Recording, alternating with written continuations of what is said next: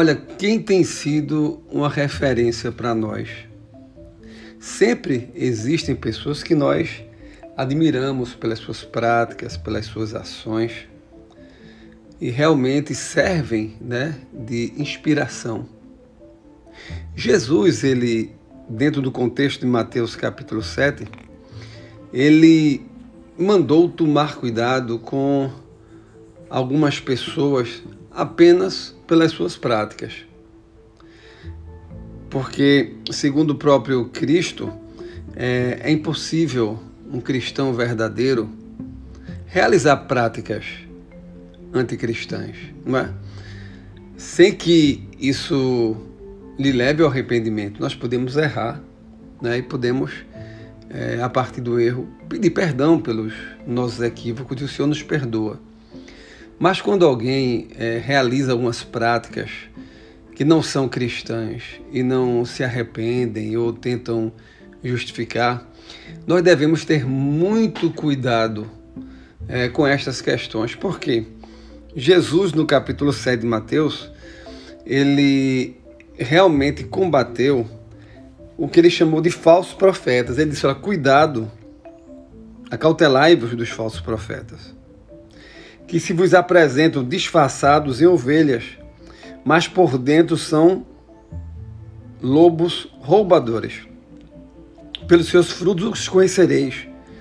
Colhem-se porventura uva dos espinheiros, ou figos dos abrolhos. Assim toda árvore boa produz bons frutos, porém a árvore má produz frutos maus. A observação é muito importante para que a gente atente no reino de Deus quem tem agido com sinceridade. Porque alguém que teve a vida impactada por Cristo, essa pessoa fez escolhas, essa pessoa decidiu por deixar o pecado, por deixar os seus erros e decidiu por caminhar para a luz, para a perfeição, né? para junto de Cristo. No capítulo 7, pouquinho antes de Jesus falar isso, de Mateus, no verso 13, ele disse: Entrai pela porta estreita.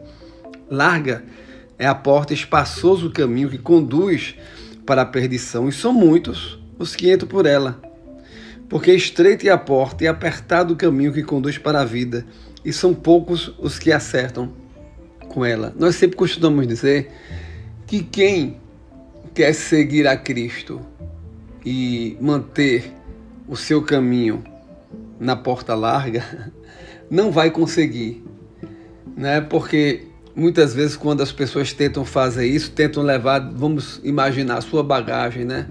As suas ideologias erradas, os seus pecados, né? aquelas práticas que são indevidas, aquelas práticas que não se coadunam né? com, com os princípios divinos. Aí o que é que vai acontecer? Essas pessoas, apesar de afirmarem que estão indo e entrando pela porta estreita, elas nunca se arrependeram, né? nunca deixaram é, de lado o pecado e seguiram para Cristo em busca da da perfeição. Logo, é muito importante que nós atentemos para esse detalhe. As pessoas, normalmente, elas serão conhecidas pelos seus frutos. Isso serve para nós, é, para que nós possamos refletir quais têm sido nossos frutos. Será que nós necessitamos de um impacto grande no nosso relacionamento com Cristo para que verdadeiramente nós possamos é, entregar o nosso coração a Ele? Ou você já se decidiu plenamente por Cristo? Se você assim o fez, é verdade que existem, sei lá, bagagens, pecados, erros em nossas vidas que nós iremos certamente deixá-los ao longo do tempo. Logo, não desanime. Caminhe, porque se você entregou a sua vida a Jesus, se a semente foi plantada numa terra fértil no seu coração, fértil, ansiando, anelando pela presença de Deus, certamente os frutos serão abençoadores, né? Persevere no Senhor na oração, que certamente Ele irá completar na sua vida a obra que Ele começou. Agora lembre-se, pelos frutos nós conhecemos as pessoas. Pelo fruto nós conhecemos aquelas que decidiram entrar pela porta estreita e aquelas que decidiram entrar pela porta larga. Que Deus abençoe a tua vida, que você esteja cada dia se aproximando de Cristo, né? Andando na presença dele, para que você possa ter uma vida plenamente transformada e os frutos que venham surgir das suas práticas sejam frutos que glorifiquem o nome do Senhor. Que Deus te abençoe.